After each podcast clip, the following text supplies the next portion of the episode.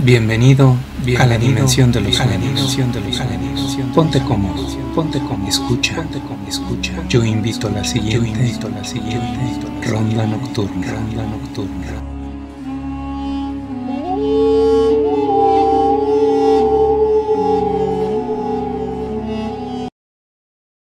Las guerras del agua.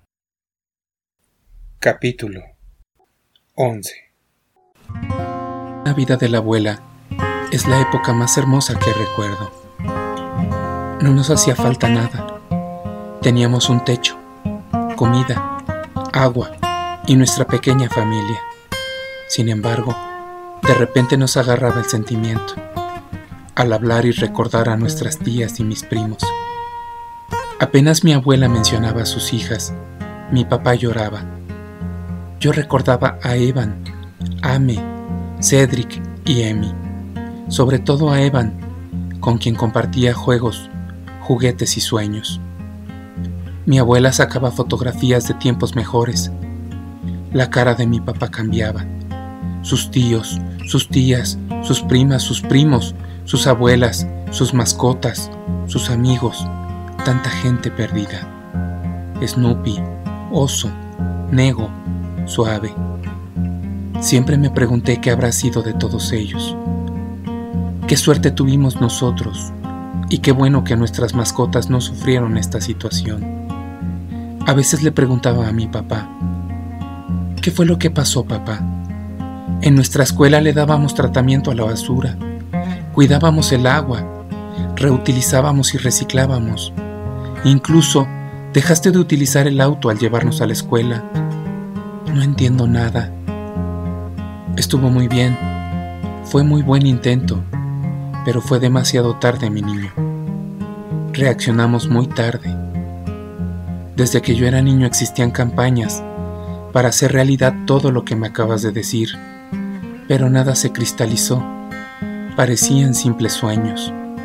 Tanto así que cuando tú ibas a la primaria, aún había gente que no creía en el cambio climático. En el Deportivo Chapultepec, los mismos usuarios se sorprendían que yo tomara solo cinco minutos al bañarme. Me vacilaban, me cotorreaban.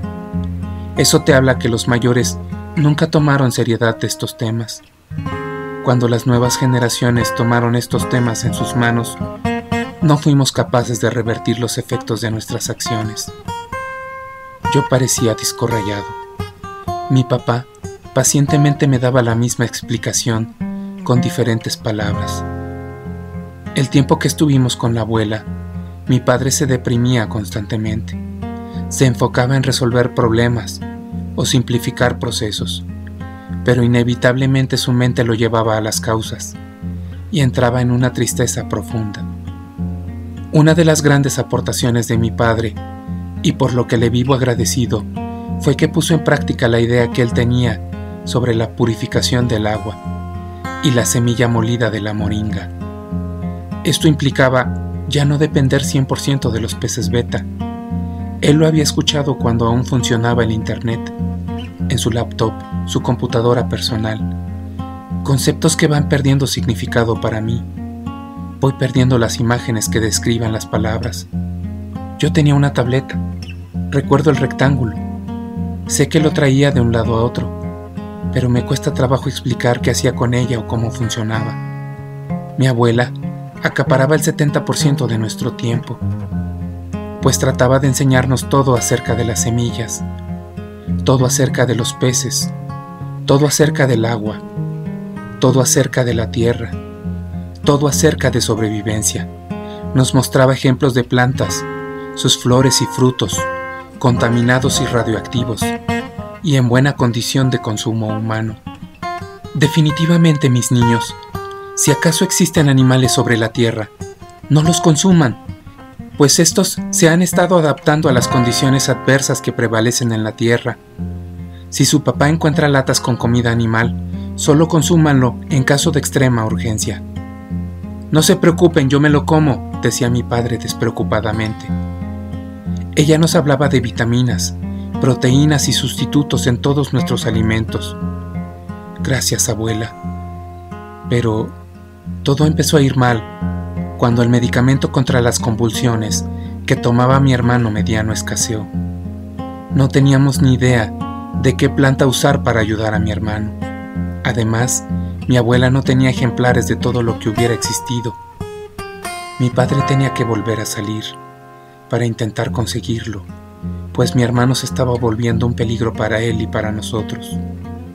Para él, porque sus convulsiones se volvían cada vez peores, y para nosotros, porque cuando no convulsionaba, su estado mental empeoraba, al grado de gritar por nada, de forma inesperada. Eso nos ponía en peligro a todos. Mi papá salía a sus rondas nocturnas, según indicaciones que le daba mi abuela, sobre farmacias que existieron en la zona. Mi madre volvió a vivir con el alma pendiente de un hilo. Yo tendría unos 18 años. Continuará.